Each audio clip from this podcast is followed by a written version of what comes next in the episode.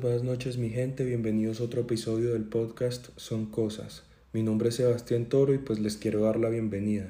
Primero que todo, feliz miércoles y espero que estén descansando en sus casas o trabajándole duro para cumplir sus metas. Ya entrando en materia, el tema del cual les quiero hablar hoy es acerca de las adicciones y los adictos.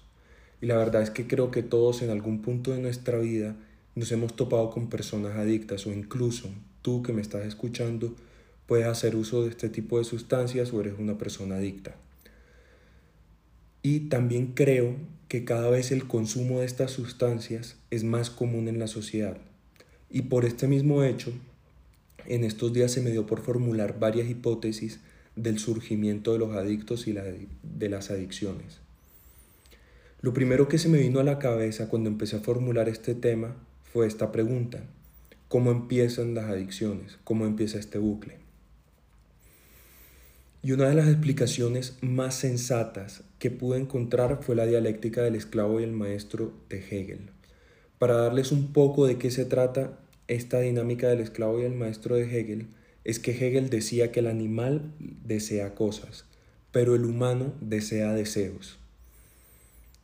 Pero hay un deseo en particular donde el humano desea que el otro lo reconozca en sus deseos.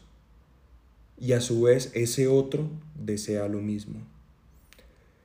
Este enfrentamiento, en un sentido filosófico, también se dice que va hasta la muerte.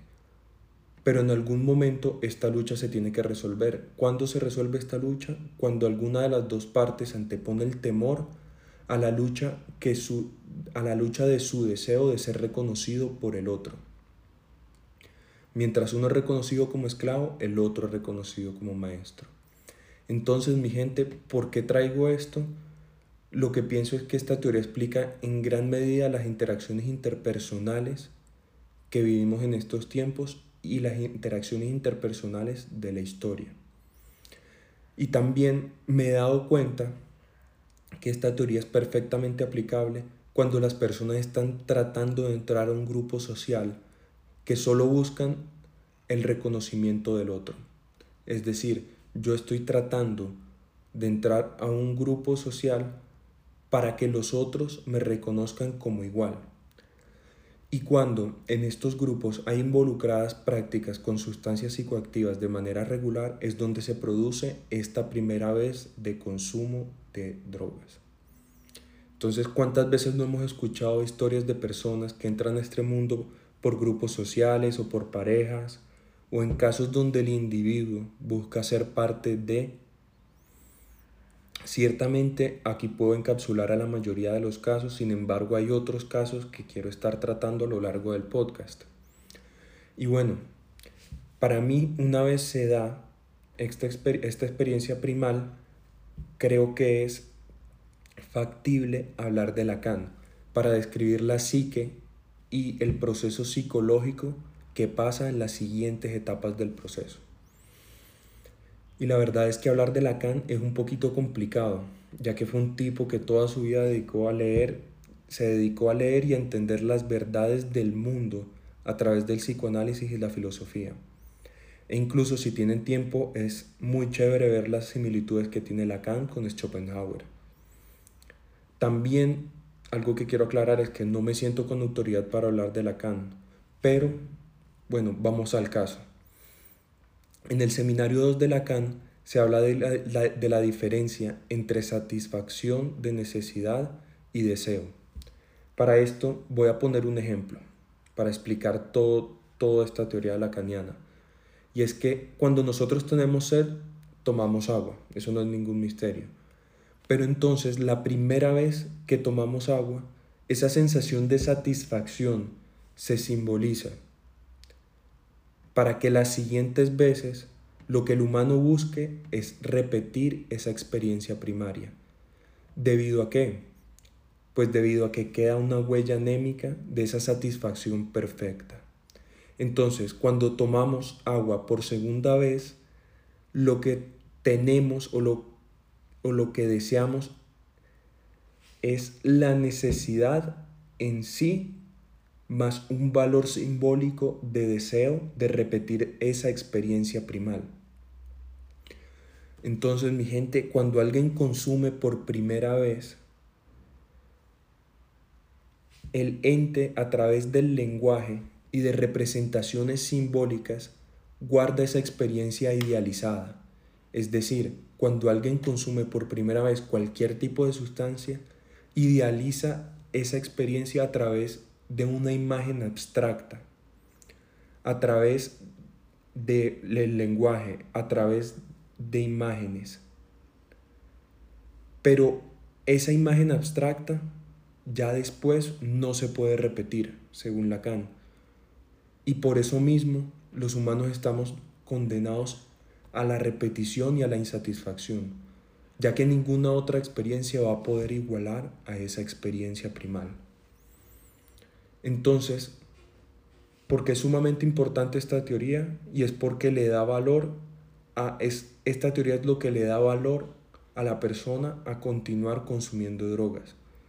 Es decir, el adicto o la persona que consume por segunda, tercera, cuarta vez, lo único que busca es repetir esa experiencia primal. Y cada vez si se dan cuenta en personas consumidoras, buscan superar el estado de éxtasis que alguna vez obtuvieron consumiendo. Ya pasando este punto, quiero abarcar el tema de las personas que utilizan las sustancias psicoactivas como método para escapar de la realidad. Muchos casos me he encontrado con personas donde tienen problemas, donde ellos sienten que los exceden, o problemas existenciales donde están a la deriva del futuro.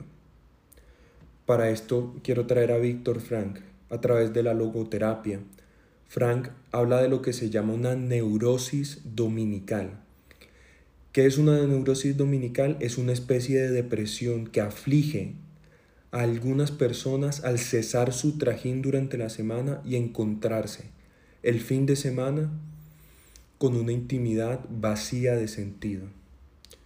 Con esto a qué quiero llegar y es que, y es que posiblemente estas personas que buscan refugiarse en drogas poseen un sentido de la vida superfluo, es decir, un sentido de la vida demasiado débil, y que a su vez, en el ideal de los casos, deben encontrar uno. Para esto recomiendo mucho un libro que se llama El hombre en búsqueda de sentido. Y además, si te interesa esta parte del sentido de la vida, te invito a que escuches mi podcast Sentidos y Vidas. Conectando esto de las personas que buscan refugiarse en las adicciones debido a las frustraciones, esta palabra es clave de las frustraciones, creo que es importante hablar del rol del trabajo en la sociedad de hoy. La verdad es que este podcast y solamente hablar de esto da para siete podcasts más, pero voy a mencionar una idea clara y precisa. Y es que antes los oficios de la humanidad eran recompensados con el fruto del mismo al instante o en un breve tiempo.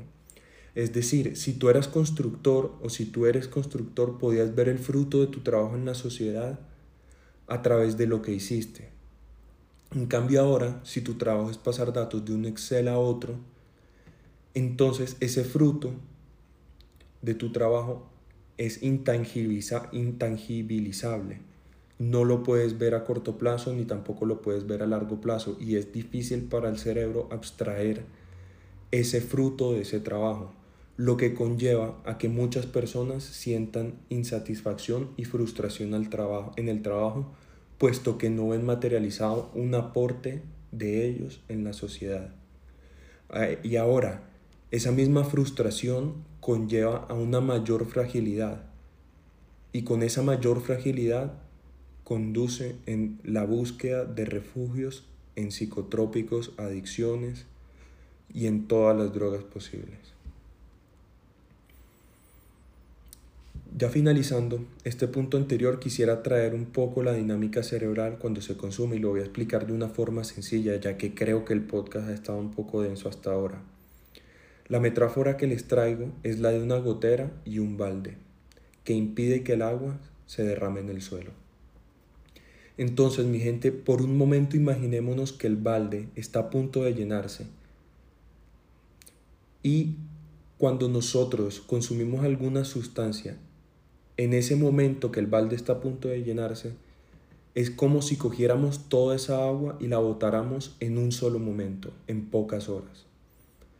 Resulta que el agua vienen siendo las hormonas que nos causan felicidad, placer y sentimientos buenos. Entonces, una vez botamos esa agua, resulta que para volver a llenar ese balde con la gotera va a ser un proceso lento, un proceso que es suave. Y por eso mismo es que ocurren casos de depresión post-consumo. La verdad creo que esto es muy bien sabido en la sociedad, mucha gente consumidora y no consumidora sabe de qué pasa después de probar sustancias, después de hacer consumo de sustancias psicoactivas.